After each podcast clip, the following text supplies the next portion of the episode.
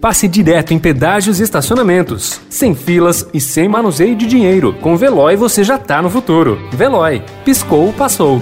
Notícia no seu tempo. Esportes.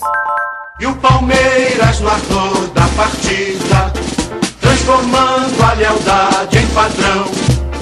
Sabe sempre levar de vencida e mostrar que de fato é campeão.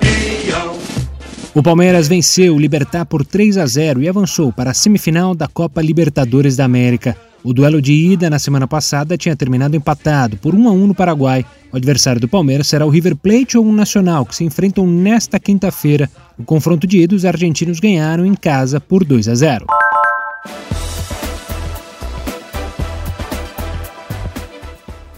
O ano de 2020 se aproxima do fim e os clubes brasileiros, aos poucos, começam a ter noção mais consolidada do grande prejuízo gerado pela pandemia do novo coronavírus. Foi uma temporada desafiadora para todos. A diminuição dos valores dos contratos de televisão, a falta de público nos estádios e a ausência dos patrocinadores devem levar as principais equipes do país a registrarem receitas até 46% menores em relação ao ano passado. Os dados são de uma projeção feita pela consultoria Sports Value, especializada em finanças e balanços de clubes.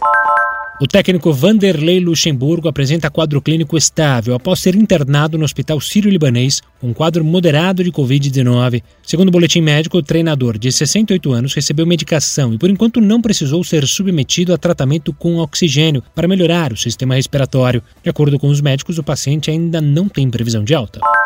Morreu na manhã de ontem, aos 88 anos, o jornalista esportivo Orlando Duarte, vítima do novo coronavírus. O comentarista que cobriu 14 Copas do Mundo e 10 edições dos Jogos Olímpicos estava hospitalizado há cerca de três semanas em São Paulo. Orlando foi diagnosticado com mal de Alzheimer em 2019. Ele estava afastado da profissão desde 2012 em decorrência de problemas de saúde.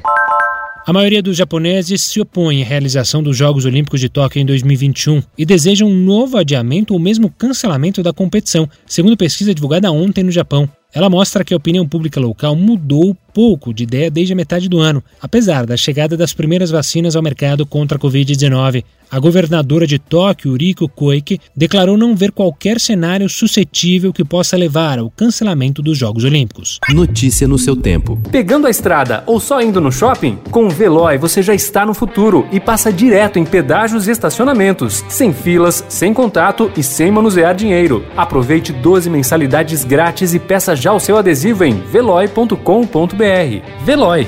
Piscou, passou.